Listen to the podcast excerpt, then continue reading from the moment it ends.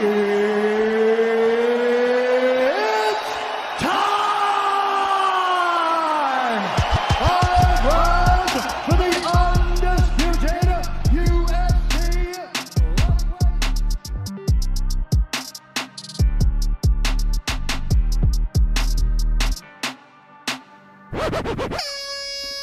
salut tout le monde, c'est Nico. Soyez les bienvenus dans le podcast MMA Club. J'espère que tout le monde va bien. J'espère que vous passez une bonne semaine.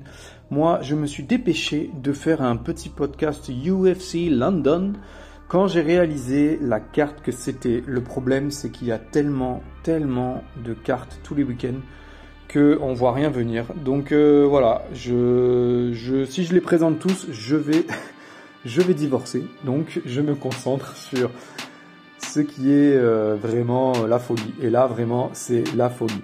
Donc là, l'idée, c'est euh, plus de présenter et de l'analyser en surface par rapport à un pay-per-view qu'on va décortiquer, analyser, pronostiquer, statistifier. Là, on va simplement présenter la carte principale au calme pour se mettre bien avant le week-end. C'est le 19 mars 2022, soit samedi. Rendez-vous à 21h, fuseau horaire de Paris pour la main card. Sûrement 17h30 pour les prélims. Ladies and gentlemen, welcome to the O2 Arena London. On commence cette UFC London avec Nikita Krylov contre Paul Craig. Je sens, je sens qu'il y a un air de poudre. Celui-là va être généreux. On est en lourd léger. 27-8 pour l'Ukrainien et 15-4-1 pour l'Écossais, classés 9e et 11e. Ce sont deux athlètes assez polyvalents. Ils sont capables de faire le show dans beaucoup de compartiments. Il y aura très peu d'avantages pour l'un ou pour l'autre. Je pars sur un bon 50-50 parce qu'ils ont gagné et perdu sur des match-ups compliqués, parfois un peu de manière inattendue, euh, dans la défaite comme dans la victoire. Donc je m'attends à rien de particulier, juste beaucoup de spectacles Peut-être une belle soumission, en tout cas, c'est une ouverture de carte parfaite pour, euh, pour cette UFC. Ah, je sens que ça va vraiment être d'entrée de jeu la folie. Donc euh, la stat qui tue. Tous les deux ont plus de 55% de soumission, avec un avantage à Paul Craig qui a plus de 75%, et surtout moins de 8 minutes dans la cage. Donc on se dirige vers un round 2, maximum round 3. Ça n'empêche que j'ai beaucoup de mal à me décider et que s'il fallait en choisir un, eh bien je dirais un bon match nul à la décision. Voilà, ce serait ce qui m'arrange parce que j'aime bien les deux. Alors évidemment Paul Craig est plus ou moins à la maison. Euh, on a envie de voir les locaux euh, triompher, mais voilà, euh, le cœur ukrainien sera là aussi. Bon, sans vouloir rentrer dans le mélodrame, honnêtement, je vais être vraiment spectateur à 100%. J'ai aucun favori, je kiffe les deux. Moi, je veux juste me régaler pour ce combat-là. Donc, je vais dire un bon match nul. Voilà. On passe ensuite à Shamil Abdourakimov, numéro 10, 20 victoires, 6 défaites, contre Sergei Pavlovich, numéro 15, 14 victoires, une seule défaite. Le duel 100% russe avec un avantage de poids et d'allonge à Pavlovich. Un pouvoir de KO TKO bien supérieur. Il envoie euh, un nombre de frappes signifiantes à la minute qui est de 6, c'est énorme. Abdurakimov sait soumettre, il sait mettre KO, évidemment. Euh, c'est un peu plus homogène, ça va à la décision aussi. Moi, perso, je mise sur un KO propre de Pavlovich dans le premier round. Il est à 11 KO, TKO plus 3 décisions et 90% de ses coups vont à la tête. Abdurakimov, c'est plus homogène. On est sur 9 KO, TKO, 7 décisions, 4 soumissions, avec des frappes qui vont un peu plus sur l'ensemble du corps. Ils n'ont pas la même approche du combat, alors ne clignez pas des yeux, ça va être aussi la folie. La stat qui tue. Le numéro 15 mondial, Pavlovich, passe en moyenne 2 minutes 30 dans la cage avec un pouvoir de KO, TKO de 80%. Voilà, vous êtes prévenus. Le troisième combat de la soirée. Alors, euh, je m'excuse si je n'aborde pas les combats dans l'ordre, mais j'ai vu la carte qui a tendance un petit peu à, à, changer au niveau des... Par exemple, Pimblet était en co-main event, et puis après j'ai vu Arnold Allen contre Dan Hooker en co-main event. Ensuite j'ai vu euh, le duel des Russes un peu au-dessus de celui de Gunnar Nelson, Takashi Tseto. Sato. Donc euh, voilà, je prends un peu peut-être dans le désordre, je suis désolé, c'est pas très grave. Voilà, Gunnar Nelson contre Takashi Sato. L'Islandais a un record de 17 victoires, 5 défaites contre un record de 16 victoires et 5 défaites pour le japonais. C'est très équilibré sur le papier. Voilà, une opposition vraiment serrée. Euh, dans la cage pour les welterweights. De manière très grossière, on pourrait dire qu'on se dirige vers un KO de Sato ou une soumission de Nelson. Ça, c'est pour euh, comment dire euh, pour ce qui apparaît comme étant très évident. Mais le japonais a un beau volume de coups portés réussis de plus de 3 par minute contre presque 2 takedowns réussis par combat pour l'Islandais. Donc ça peut aller en parpinade maison ou au sol à la serpillière on est à l'abri de rien. Takashi Sato est à 2-2 à l'UFC. Il alterne victoire, défaite, victoire, défaite. Donc euh, c'est compliqué de, lui donner son crédit. Euh, Gunnar Nelson, il est à 8-3 et il sort de deux défaites, mais, mais contre Edwards et Gilbert Burns. Donc tout reste ouvert. La stat qui tue. Le japonais a perdu 3 combats sur 4 à la soumission dont deux à l'UFC. Et c'est pour cela notamment que je donne Nelson favori, car malgré ses deux, car malgré ses deux récentes défaites, il est allé à la décision contre deux adversaires coriaces, je le rappelle, Leon Edwards et Gilbert Burns. Et il a un pouvoir de soumission qui est très très fort. Donc je le donne légèrement favori au japonais. On passe ensuite à Arnold Allen, classé 7, contre Dan Hooker, classé 8 mais pas dans cette catégorie. C'est un combat en featherweight, featherweight, Dan Hooker qui descend d'une catégorie et il va avoir fort à faire pour ne pas se, pour ne pas se retrouver le cul entre deux chaises. en plus qu'il fait le yo-yo avec les victoires et les défaites, il est dans le dur. En face, il est face à Arnold Allen, solide à la maison.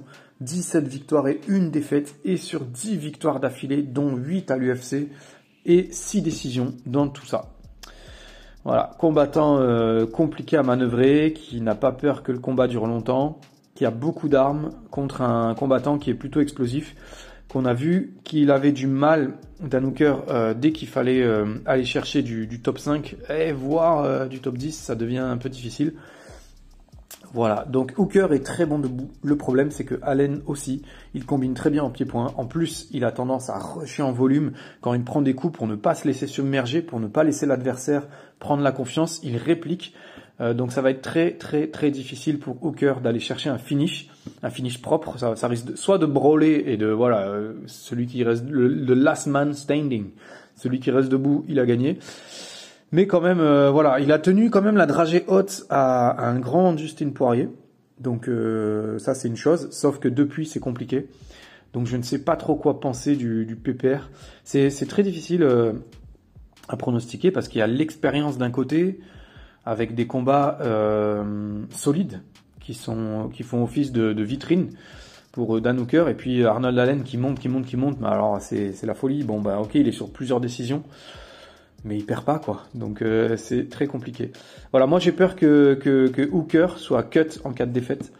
Euh, j'ai pas regardé son contrat, mais je trouve que ça ferait beaucoup. Euh, je trouve que dans le sens où on ne sait pas trop quoi en faire du coup, parce que s'il perd dans cette KT, il n'y avait pas de classement. Au-dessus, il y retournera certainement pas. Il a pris perpète hors du top 5. Donc j'ai pas un super pressentiment pour le néo-zélandais. Mais tout le monde peut se tromper. Bon, la stat qui tue, Allen est à 83% de soumission et Hooker 48% de KO TKO. Voilà, faites-en ce que vous voulez. On passe à Paddy de Baddy Pimlet contre Seigneur Vargas, Kazura Vargas. On est en lightweight. On est à 17-3 pour le Britannique et 12-4 pour le Mexicain. Donc Paddy, il est 50e mondial et il affronte, attention, roulement de tambour, le 63e mondial. Vargas, super. En co ou en coco main event. Vraiment, c'est, très cohérent. On sent que l'UFC mise sur son petit chouchou pour devenir une icône locale, une icône mondiale, une icône internationale. On en a parlé dans le débat, hein, je vous invite à l'écouter d'ailleurs. Deux heures de MMA. Alors, euh, à l'UFC, Paddy, c'est 1-0. C'est magnifique. Vargas, c'est 1-2 avec une disqualification. Donc euh, voilà, ça, va leur faire euh, tout drôle hein, pour le, le co-main event, surtout pour le Mexicain. Ça risque d'être un petit peu euh, particulier pour lui. Bon, je pense, je pense que ça va passer pour, pour le Britannique. Ça va être excitant pour les fans, bien entendu. Je souhaite les voir aller dans le deuxième round. Je veux voir un peu comment ça se présente, si ça dure un peu. J'aimerais bien voir euh, Pimblet euh, être dans le dur, douter un petit peu, voir un peu ce qu'il a dans le bide à l'UFC. Hein, je parle pas, c'est bon, là, le Cage Warrior, on a compris, il a été champion, nanana, là on est sur autre chose. Il a affronté euh, Vendramini, il, au lieu d'avancer, il recule, il prend Vargas. Bon, c'est peut-être pas lui qui prend les décisions, on va pas s'en prendre à lui. Voilà, on risque de voir un affrontement très explosif qui ne franchit pas les 2 minutes 30, 3 minutes dans, dans, l'octogone. Euh, si Paddy continue à, ne pas avoir de garde et à, avancer les, bras comme il le fait, il s'expose, c'est très dangereux. Je ne sais pas quoi penser s'il perd. Euh, ça risque d'être compliqué parce qu'il y a plus grand monde derrière après pour la relance. Et il y a beaucoup d'attentes, il y a beaucoup d'espoirs qui sont mis sur lui.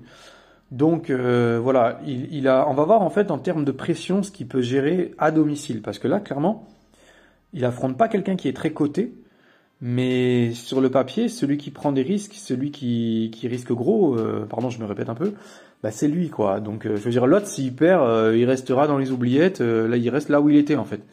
lui, s'il perd, ça va faire mal. voilà, on a vu une fois Pimblet contre Vendramnik, c'était pas ouf. Hein, excusez-moi, hein, c'était pas, c'était un peu chaud. Il a failli se faire mettre KO. Donc là, je pense que l'autre, il a les bonnes indications, il sait quoi faire. Eh ben on va voir hein, s'il va appliquer le, le, game plan. On verra. Euh, Paddy passe 4 minutes en moyenne dans la cage avec un ratio assez équivalent en KO et en soumission. Quant à Vargas, attention, on est proche des 60% de KO TKO. La stat qui tue. Pimblet passe 3 KO ou flash KO tous les 15 minutes. On peut presque dire qu'il passe un KO toutes les 5 minutes. Mais c'est jouer avec les chiffres, c'est pas tout à fait vrai. On passe au main event. Le main event, c'est Alexander Volkov, le russe contre Thomas Pinal.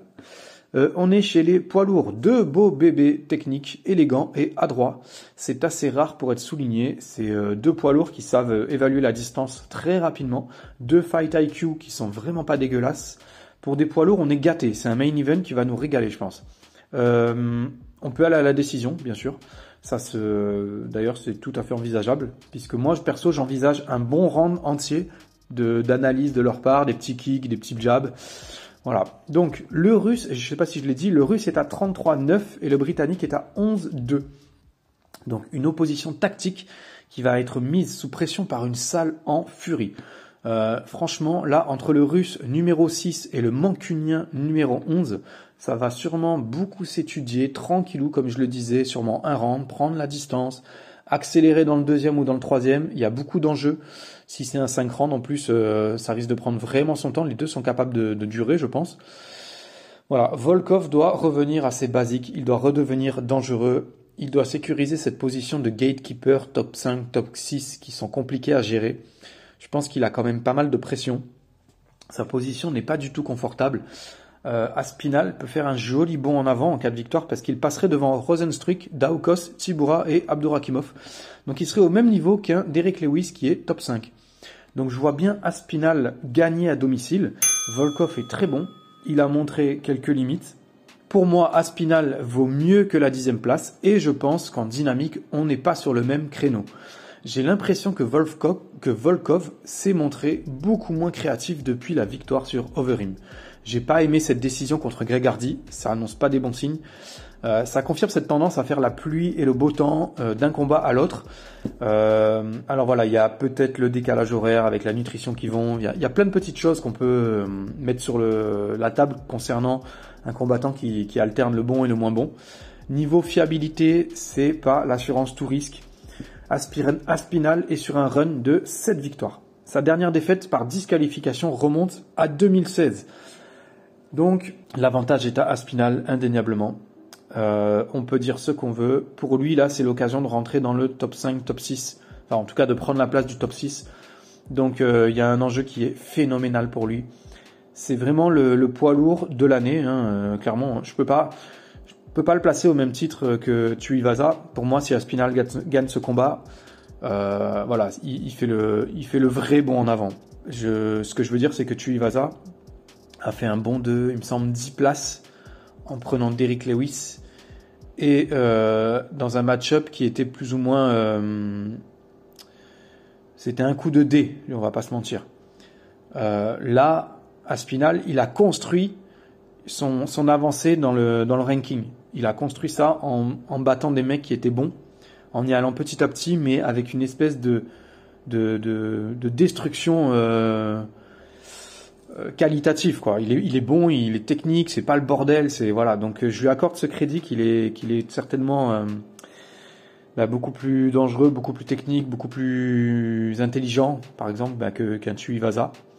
Donc voilà, moi j'estime que c'est la, c'est le mec de l'année hein, en poids lourd, c'est le, c'est le boss. Enfin, faut qu'il gagne ce combat en, tout cas d'abord avant de dire ça. Voilà, la stat qui tue Aspinal passe en moyenne, attention, 2 minutes 45 dans la cage par combat. C'est le feu. Ça va être un main event de folie.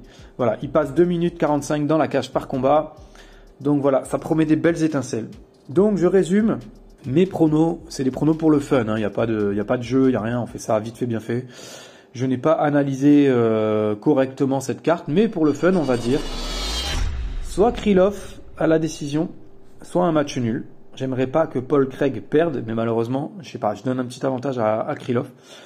Pavlovic par KO, Nelson par soumission, Pimblet par étranglement, Allen à la décision et Aspinal par TKO hmm, dans le quatrième. On va dire qu'il y aura un ou deux rounds d'observation, un petit peu de parpinade et je vois bien Aspinal finir le job dans le quatrième. Et voilà, voilà.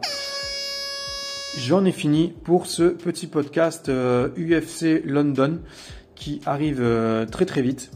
Voilà, je voulais, euh, je voulais pas laisser passer l'occasion de, de, présenter un petit peu cette main carte. On a une, on a une carte prélim qui aurait valu aussi son pesant d'or. Voilà, ce podcast est terminé. Je vous remercie pour votre écoute. Je vous remercie pour votre soutien. Euh, je remercie aussi euh, les auditeurs qui ont participé au débat euh, parce qu'ils y ont mis vraiment du cœur, du, du cœur à l'ouvrage. On y a passé 2h35. On a essayé, j'ai essayé de monter ça en 2h10 parce que, et encore, j'ai essayé de réduire, mais je trouvais que les hors-sujets étaient plutôt sympas. Donc merci à eux d'avoir joué le jeu. Euh, voilà, bah merci à tous. Euh, je vous souhaite un bel UFC London. Je vous souhaite un bon week-end. Je vous fais, comme d'habitude, vous n'y échapperez pas. Je vous fais mille bisous. À bientôt.